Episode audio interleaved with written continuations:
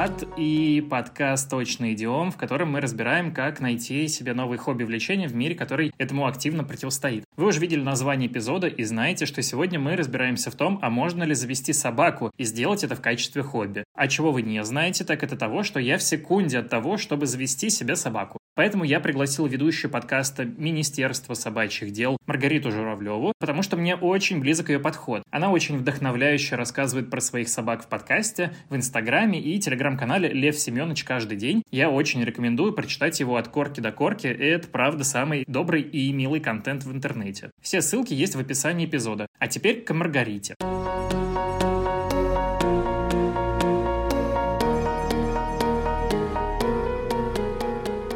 мы тут сидим, исследуем тему хобби и как вообще оно может нашу жизнь немножко поправить в нынешние времена. Особенно если ты увяз в некой такой рабочей рутине и, возможно, в одиночестве. Даже если у тебя на самом деле нет одиночества, да, там друзья, работа, коллеги, семья и прочее, прочее, но ты его активно ощущаешь. Вот, и кажется, что как будто бы завести собаку, если есть такие проблемы, то, что прям нужно. Как я представляю, да? Вот ты будешь гулять, у тебя появятся какие-то компаньон, новые друзья, у которых тоже есть собаки. И вообще, какая здесь, на твой взгляд, классная мотивация собаку все-таки заводить? Есть ли мотивация, которая скорее красный флаг? Потому что моя мотивация, ну, это вот я мультфильм «101 Далматинец» посмотрел, до сих пор хочу себе завести какого-нибудь такого маленького щенка. Не знаю, как будто бы, как будто бы, но мне это видится, что это у меня красный флаг, что вот с такой мотивацией, Влад, ну, наверное, ты будешь очень безответственным человеком. После того, как ты вместе со своим щенком пересмотрел э, этот мультфильм, а дальше что делать, непонятно. То есть как бы ты э, сам, сам хочешь, но сам себя запретил, да, такая, ты такая замкнутая система. Сам провинился, сам наказал, сам что-то хорошо сделал, сам себя премировал, да.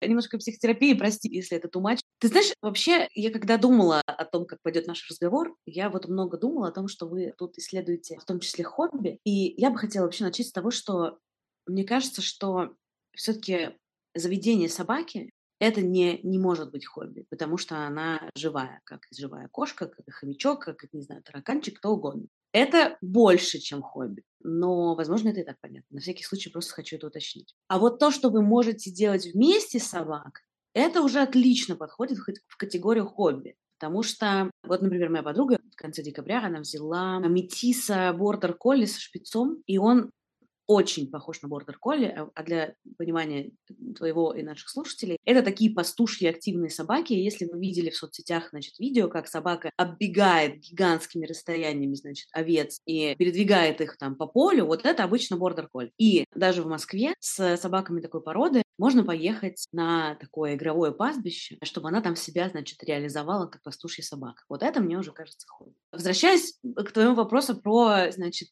красные флаги э, заведения животных. Мне кажется, и обычно я говорю в своем подкасте, что на самом деле самое главное – это любовь. И, собственно, из любви рождается желание завести собаку. Потому что если у тебя есть любовь, то ты справишься со всеми сложностями, которые потом будут. Наверное, что может быть красным флагом. Но мне кажется, что здесь все довольно индивидуально и субъективно, как многое в жизни. Очень философское настроение. В Москве такая пасмурная погода, а настроение, знаешь, э, Петербург. Э, давай рассмотрим сначала на моем примере, потом на твоем примере рассмотрим красные флаги. Значит, я довольно давно хотела собаку или хотя бы кошку. Сейчас, простите, уважаемые кошки, если вы меня слушаете. Я не хотела вас обидеть. В общем, я довольно давно хотела завести какое-то домашнее животное. Я в целом выросла с домашними животными. Я три года снимала квартиру с двумя подругами. Это такой классический, как бы, студенческий, постстуденческий вариант, где вы снимаете большую квартиру, там три или больше комнат, и мы это периодически обсуждали. Но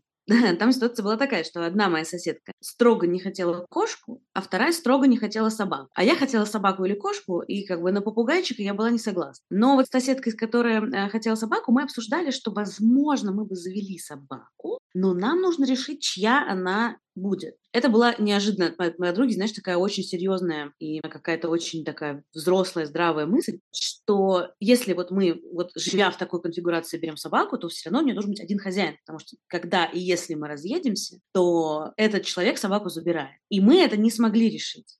И вот, собственно, это было ограничением, которое меня остановило, потому что периодически мы с ней друг другу присылали, знаешь, щеночков там, значит, которые ищут дом, и все как-то было очень умилительно. Я писала, говорю, Маш, давай возьмем вот эту собаку, давай вот ту собаку возьмем. Но никто из нас не был готов взять ответственность за это животное.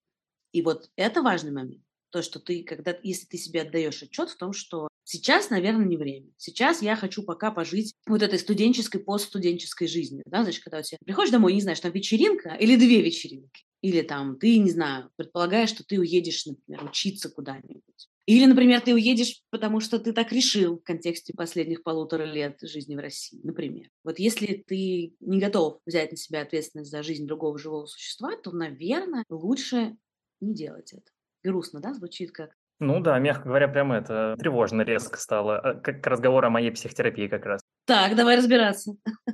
Ну, слушай, получается, получается, что собака – это не хобби, собака – это не увлечение, как любое животное, да, потому что живое. И заведение такого питомца – это резкое изменение моей жизни, да, это как вот что-то, некий такой, получается, лайфстайл. Хороший или плохой, еще пока непонятно, пока тревожный. Что еще добавляется в жизни? Ну, то есть я должен стать более ответственным, да, потому что, ну, теперь не два раза, а один раз пойду в мутабор за вечер. Должен раньше лечь спать, чтобы потом э, своего питомца выгулять рано утром и прочее, прочее. А что еще может добавляться? К чему еще нужно быть готовым? Слушай, ну, насчет э, рано утром это такой, на мой взгляд, миф, потому что обе мои собаки спят столько же, сколько сплю я. За исключением тех случаев, если у кого-то из них болит живот, и они просятся на улицу. Но это происходит там, не знаю, раз в три месяца. Большинство собак, которых я знаю, с ними можно договориться. Слушай, мы мы там встаем не в 8 утра, а в 10, например, или в 12. Или, или они даже такие, у тебя похмелье, окей, отдыхай, все нормально, как бы со всеми бывает. То есть это не всегда ранний подъем. Вот это, это мне прям важно сказать, потому что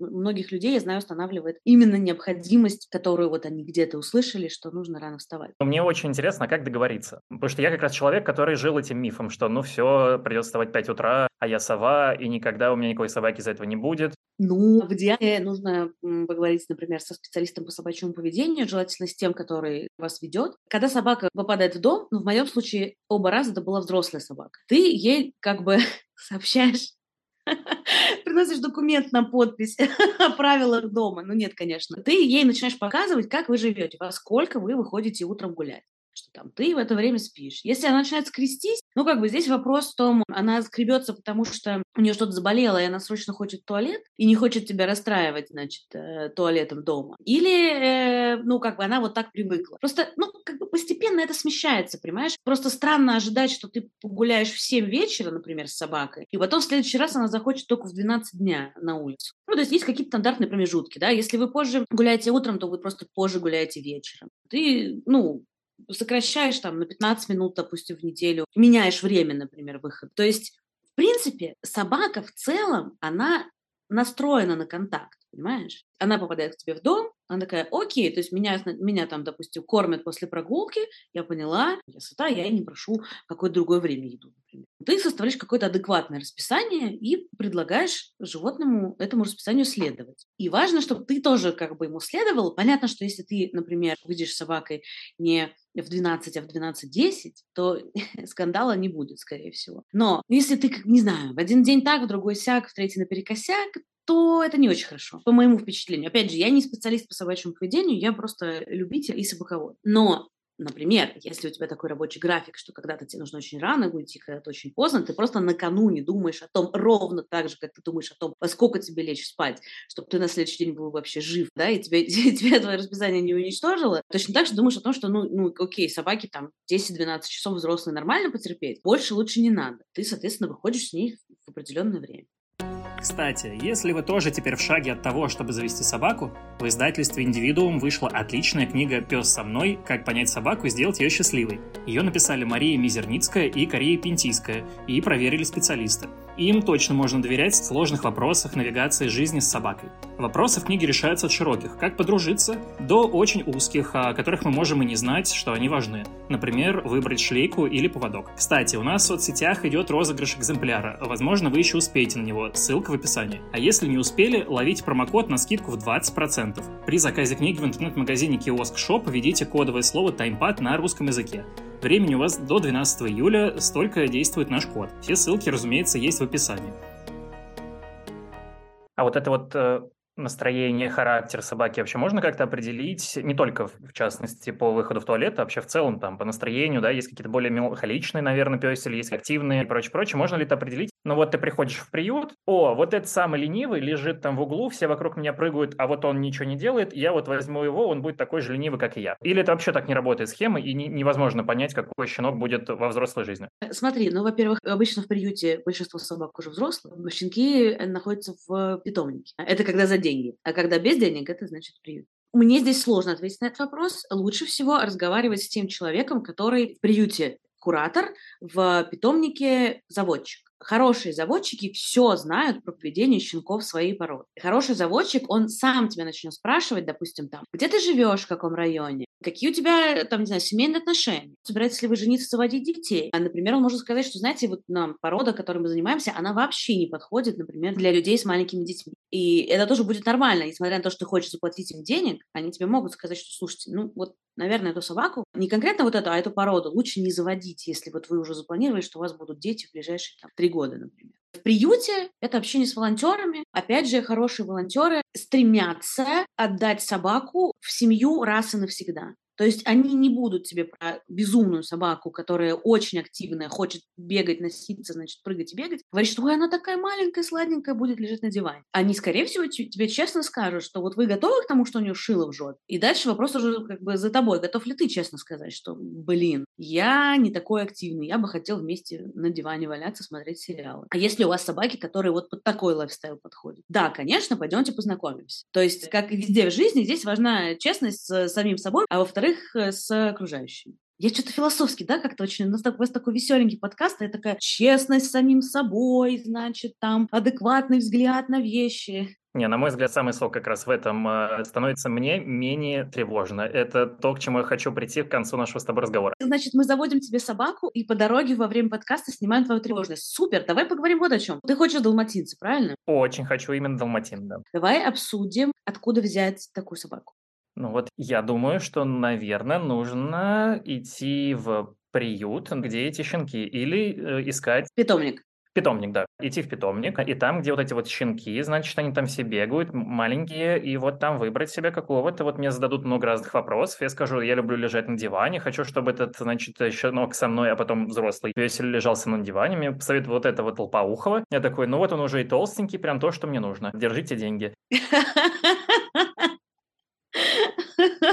Так.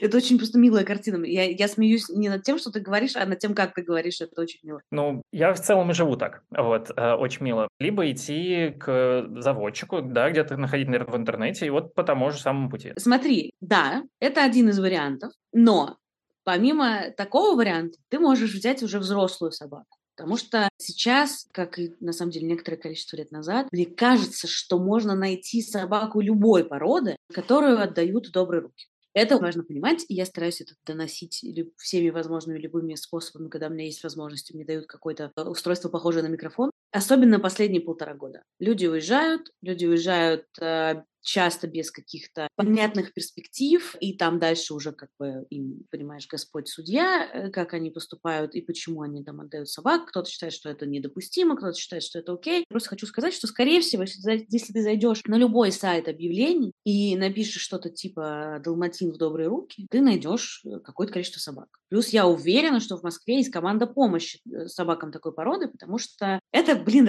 работает как марка машины, что люди вот на мини-куперах а, они как-то друг с другом объединяются. Люди там еще на каких-то машинах тоже, значит, объединяются. А люди, которые завели какую-то породу, тоже совершенно случайно и спонтанно объединяются. То есть я периодически помогаю самоедам просто потому, что у меня появился самоед. Собственно, Лев — это его, его порода самоед. И я начала помогать вот именно этим собакам. Я бы на твоем месте, перед тем, как ехать в питомник, общаться с заводчиком или общаться с командой помощи, посмотрела что-нибудь типа «Мифы и реальность», потому что ну, вот у Хаски такая проблема как раз, потому что многие считают, что это очень миленькие с голубыми глазками, такие очаровательные, а то, что это ездовая собака с определенным характером, с определенными потребностями, люди не учитывают. Или, например, люди заводят корги. Они такие прикольные, похожи на батончики, да? Но, блин, вообще-то это овчарка, вообще-то у нее тоже есть свои приколы, она там может лаять на, на кого-то, может там у нее какой-то охранный может включиться инстинкт. Я сейчас, возможно, не совсем правильные слова подбираю, но, короче, это не подушечка, понимаешь, рыжая, очаровательная. А хаски — это не, не игрушечный волчонок с голубыми глазами. В общем, я бы посмотрела каких-нибудь видео на эту тему про мифы и реальность. А еще лучше, я бы пообщалась с людьми, у которых уже есть эта порода. Просто посмотрела, послушала, не знаю, скорее всего, в твоем окружении найдется человек, у которого есть такая собака. Если что, у меня есть знакомая, у нее две девчонки далматинки. Я могу вас соединить,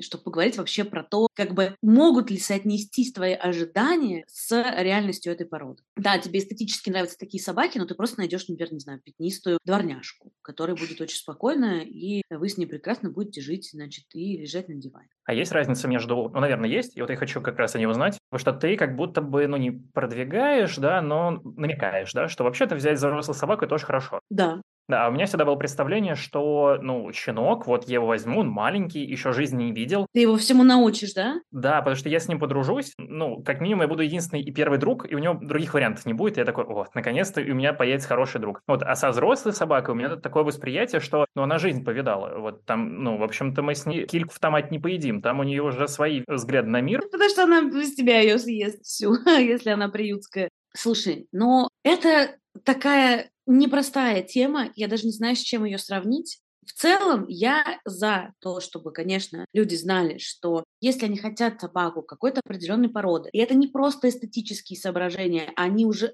соотнесли особенности породы со своим лайфстайлом и поняли, что да, окей, мне это подходит, чтобы они имели в виду, что, возможно, на свете уже живет та собака, которая может стать им другом и вместе с ним жить. Значит, насчет того, что собака жизнь повидала, и она с тобой не сможет подружиться, это скорее миф. Точно так же тебе может попасться щенок с очень сложным характером. Просто он, он таким родился, упертым, понимаешь, как бы, ну вот так, он такой. Ну, вот он, он, ну как бы такой характер, все, ну сорян, извини. Мне мои собаки обе достались взрослыми. И мне жаль, что они не достались мне щенками исключительно из сентиментальных соображений, что я бы хотела с ними пообщаться, пока они были щенками. Если бы они достались мне щенками, то, возможно, это было бы очень непросто. Возможно, это было бы сложно сочетать с работой, потому что щенок чаще ест, чем взрослая собака, его нужно приучать к туалету. Это похоже на маленького ребенка. Мне кажется, что устраивать какие-то партнерские отношения проще со взрослым существом, чем с маленьким. Потому что для маленького, ну, может быть, просто ты должен быть взрослым, понимаешь, все время. Но я ничего не имею против того, чтобы брать щенков, абсолютно. Если люди уверены в том, что они знают, какую они хотят породу, они знают, что это хороший питомник, а не а, черное разведение. В двух словах, короче, есть такая проблема, а, что иногда, когда какая-то порода становится модной, люди заводят нескольких собак этой породы, и у них буквально дома или на даче такой, знаешь, конвейер, где собака все время рожает, а никто не о ее здоровье, и смысл в том, чтобы просто заработать как можно больше денег. Уважающий себя заводчик э, не разрешает собаке рожать там чаще раз в полтора года как-то так. В общем, если вы выбрали питомник и убедились в том, что это хороший питомник, то почему нет? А как подготовить себя вообще к появлению собаки? Ну, то есть нужно идти к какому-то специалисту в школу собаководов или все происходит на интуитивном вот он, значит, на руке или наоборот, а потом он, значит, такой большой, и как-то само собой, ну, там у нас быт наладился. Или можно это вообще упростить, весь процесс? Конечно, можно упростить. Смотри, я могу тебе сказать, как бы я сделал. Возможно, есть какие-то другие варианты. Люди, которые нас слушают, может быть, как-то согласятся или не согласятся. Я бы, во-первых, обратила внимание на то, э, какой у тебя есть опыт. Потому что если у тебя были собаки или домашние животные в детстве, то ты примерно понимаешь, что зимой тебе придется надеть куртку, чтобы сводить его в туалет. Ты потом вернешься к лежанию на диване просмотру сериала, но как бы должен хотя бы немножко времени ему уделить, его естественным потребностям. Если человек, если у него никогда не было домашних животных, и вот он хочет животное, то, не знаю, мне кажется, так много сейчас разных блогеров, которые рассказывают про свой быт с домашними животными. А можно просто поискать э, кого-то, кто тебе симпатичен, и понаблюдать за ними. А потом, возможно, если у вас будут какие-то вопросы, их можно, соответственно, человеку задать.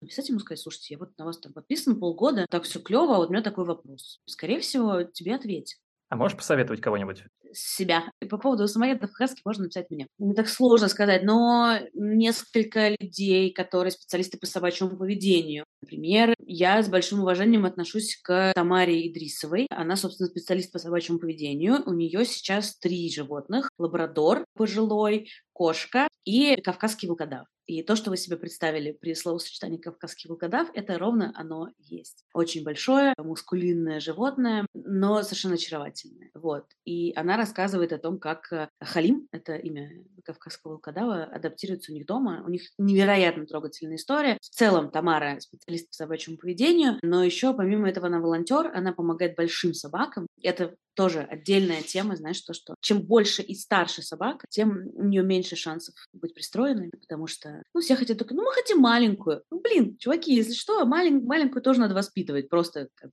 всякий случай. У Тамары есть, по-моему, образовательные продукты, которые можно купить, послушать. Знаешь, возможно, они обращены уже к владельцам. Если ты готовишься, то я тоже думаю, что это будет полезно, потому что там речь идет про какие-то проблемы, ты просто узнаешь о их существовании. Еще мне очень нравится Маша Мизерницкая, у нее э, аккаунт называется If Dog Good Dog, и мне кажется, что это вообще в названии заложена супер концепция.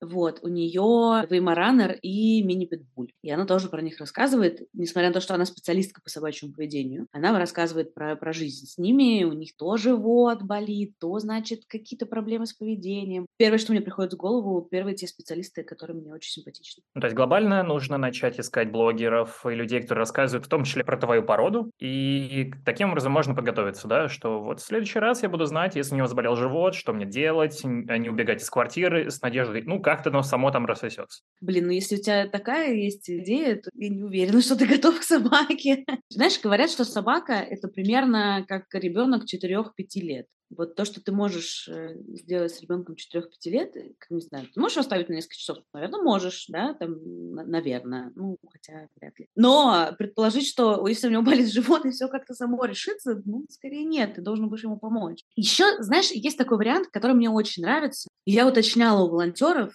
правильно ли я все поняла, они сказали, что да, Значит, сейчас есть некоторое количество не приютов, но просто волонтеров, которые э, систематически помогают собакам и кошкам. Например, они их выводят из каких-то маленьких городов, где очень сложно найти для них новых хозяев и передержку, или у них, допустим, какие-то сложности по здоровью, и им нужны операции. В маленьких городах это сложно сделать. Высококвалифицированные врачи и ветеринары все-таки обычно живут в больших городах. Ну, так, так вот складывается. Да, и собаку нужно вести на операцию. В общем, часто бывает так, что собакам ищут домашнюю передержку собаку. Это значит, что ты становишься, если ты берешь собаку на домашнюю передержку, то становишься ее временным опекуном. Ты не несешь за нее всю ответственность, всю ответственность несет куратор. Это обычно как раз тот волонтер, да, который вот координирует все это. Она живет у тебя дома. Это как бы она тебя гостит до тех пор, пока она не найдет себе постоянную семью. И, на мой взгляд, это классный способ вообще проверить, готов ли ты к жизни с собакой. Еще более простой способ – это договориться с друзьями, у которых есть собака, что когда они поедут в отпуск, они ставят ее тебе. Скорее всего, они будут ультра счастливы, что им не нужно решать этот вопрос, знаешь, и там откладывать дополнительные деньги, что ты просто им скажешь, ребят, такая собака классная, а я как раз хочу понять, что как.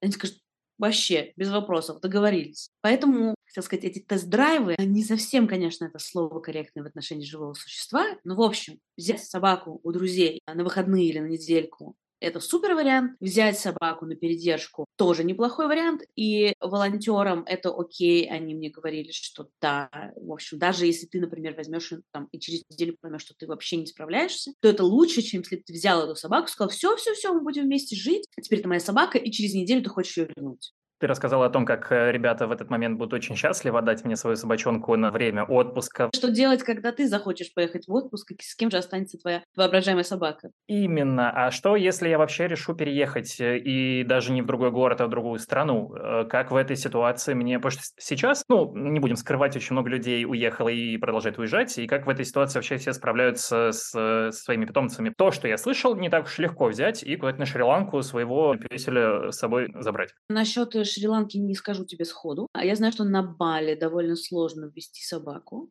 потому что там очень давние ограничения по бешенству. У нас в подкасте в первом сезоне была девушка, эко-блогер, с которой мы говорили в том числе про собак на Бали. Она свою собаку встретила там, и потом она увозила ее в Америку, и это ей стоило приличных денег. Ну, смотри, есть такая старая мудрость, что если что-то решается деньгами, то это не проблема, а расходы. Отъезд вместе с собакой это не столько проблема, сколько расходы. В первую очередь расход денег, во вторую расход времени. Принципе, все реальное, пожалуй, кроме ситуации, когда у тебя так называемые запрещенные к ввозу породы, так называемые бойцовские собаки, типа стафов а, и прочих таких ребят, знаешь, которые похожи на охранников в клубе. В общем, во многих странах есть ограничения на ввоз этих собак. Где-то это ограничение нивелируется тем, что собака должна быть кастрирована или стерилизована. То есть, что ты ее привезешь и не будешь разводить там обычно подразумевается, что для, для подпольных собачьих боев. Но это нужно проверять. В принципе, ты выбрал неплохую породу для того, чтобы э, с ней вместе уехать. Насколько я знаю, ограничений по ввозу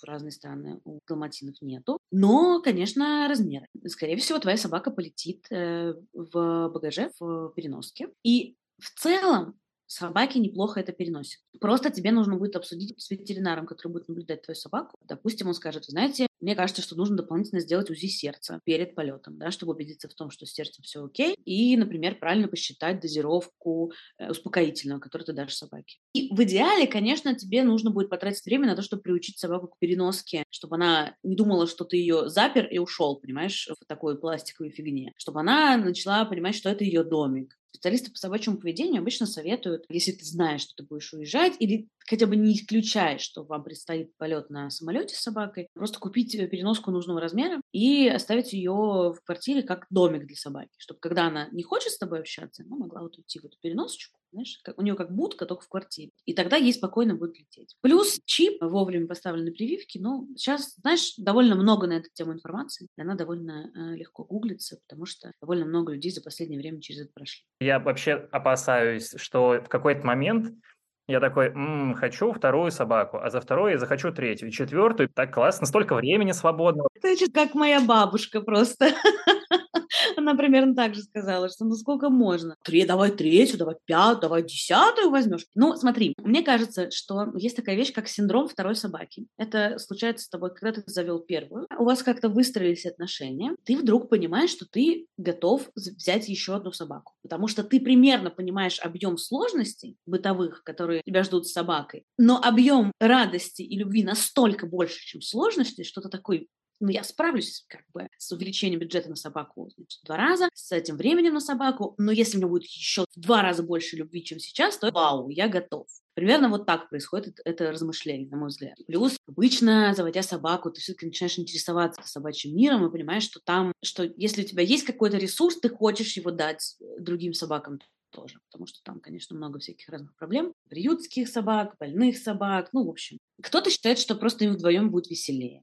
Ну, возможно, это не исключено. Опять же, я бы советовала со специалистами по собачьему поведению. Моя вторая собака, как правило, не рада, что она живет не одна, потому что у них очень разный характер. Лев очень веселый и активный, а Миша все время просто чилит, потому что он, он пожилой. Но я думаю, что Миша предпочел бы жить один со мной. Но он уже попал второй собакой в семью, поэтому его не спрашивали. Хотя, мне кажется, я его спрашивала, когда я его собиралась забрать из приюта. Спрашивала, поедет ли он с нами. Ничего не сказала, я решила, что это согласие.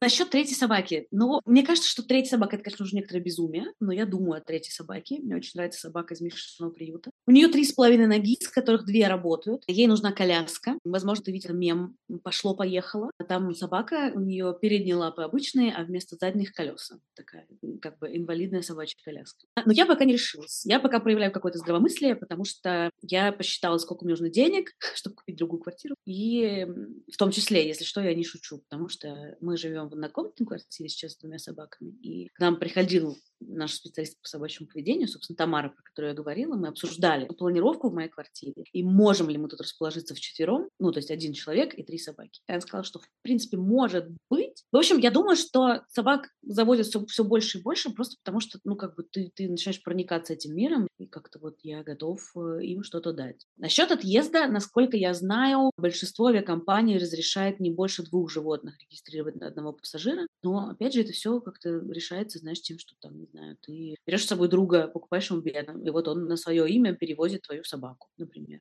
Слушай, а третья собака – это уже не активизм? Особенно если это три с половиной ножки, грубо говоря. Что такое активизм? Ну, желание помогать, наверное, уже в большей степени. Не о своем думать, о том, что меня будут любить в три с половиной раза, извини, эту шутку больше. Я не знаю, вопрос э, философский. Меня не смущает то, что это желание помогать, потому что, мне кажется, в желании помогать нет ничего плохого. Единственное, что в желании помогать не стоит терять как бы свои какие-то потребности. Поэтому, понимаешь, несмотря на то, что мы с ней познакомились в, в июне, а сейчас конец апреля, я все еще ее не забрала. Я бы сказала скорее, что в этом какой-то есть эпатаж. Что вот если я буду идти по улице с тремя собаками, одна из них э, пошло-поехало, то, ну, в этом есть какая-то, знаешь, что я буду такой немножко городской сумасшедший в лучшем смысле этого слова. Еще, знаешь, если надеть какое-то платье красивое, вот, и пойти, значит, с своими тремя собаками одновременно. Ну, то есть, не знаю, она такая прикольная, я бы хотела, чтобы она жила с нами, вот. То есть, мне кажется, что это все-таки скорее про меня чем про желание, знаешь, как-то бесконтрольно что-то отдавать. И я, на самом деле, когда мне люди спрашивают про, про собак, нет, знаешь, когда они говорят, такой ты хороший человек, вот так ты им помогаешь, я говорю, слушайте, они помогают мне. Они довольно сильно снизили мой уровень тревоги. Они решили какие-то мои определенные психологические проблемы. Они э, мотивируют меня зарабатывать без вот этого кокетства, что, ой, ну, ну,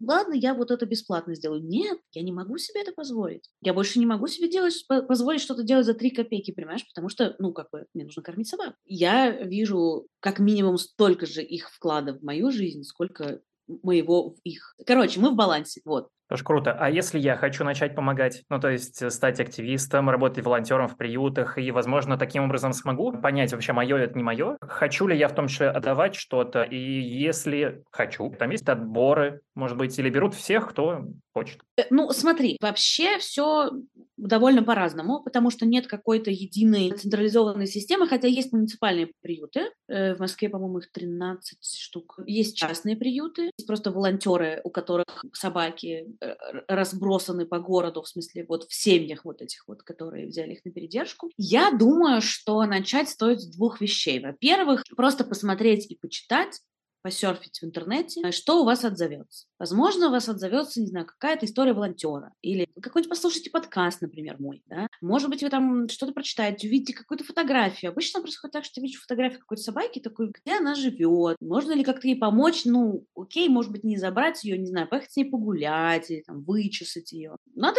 как бы просто с открытым сердцем немножко на все это посмотреть, и оно там дальше, знаешь, что-то отзовется. Я э, такой придерживаюсь позиции. Во-вторых, очень важно понимать, что волонтеры очень разные люди, и они не обязаны принимать с распростертыми объятиями любого человека, который хочет дать им немножко своего ресурса, знаешь, с, высот, с высока им поделиться. Вот это очень важно, что вот эта коммуникация, когда, например, вы звоните в приют или там хотите приехать, или общаетесь с кем-то таким вот этим, ну, частным волонтером, да, она не должна быть сверху вниз. Но и снизу вверх она тоже не должна быть, потому что в этом случае вас всех ждет разочарование. Она должна быть с уважением к себе и с уважением к ним. Работа в приютах сложная. И если вам ответили по телефону не очень приветливо, то это не потому, что вы плохой, а потому что, возможно, приют, который, не знаю, спасали там несколько месяцев, и у всех просто супер упавшее настроение. Вот. Или человек просто устал, например потому что ему, ему весь день звонили и говорили, а можно мы приедем с детьми погулять, а где у вас там пообедать? Ну, как бы нигде, сорян, чуваки.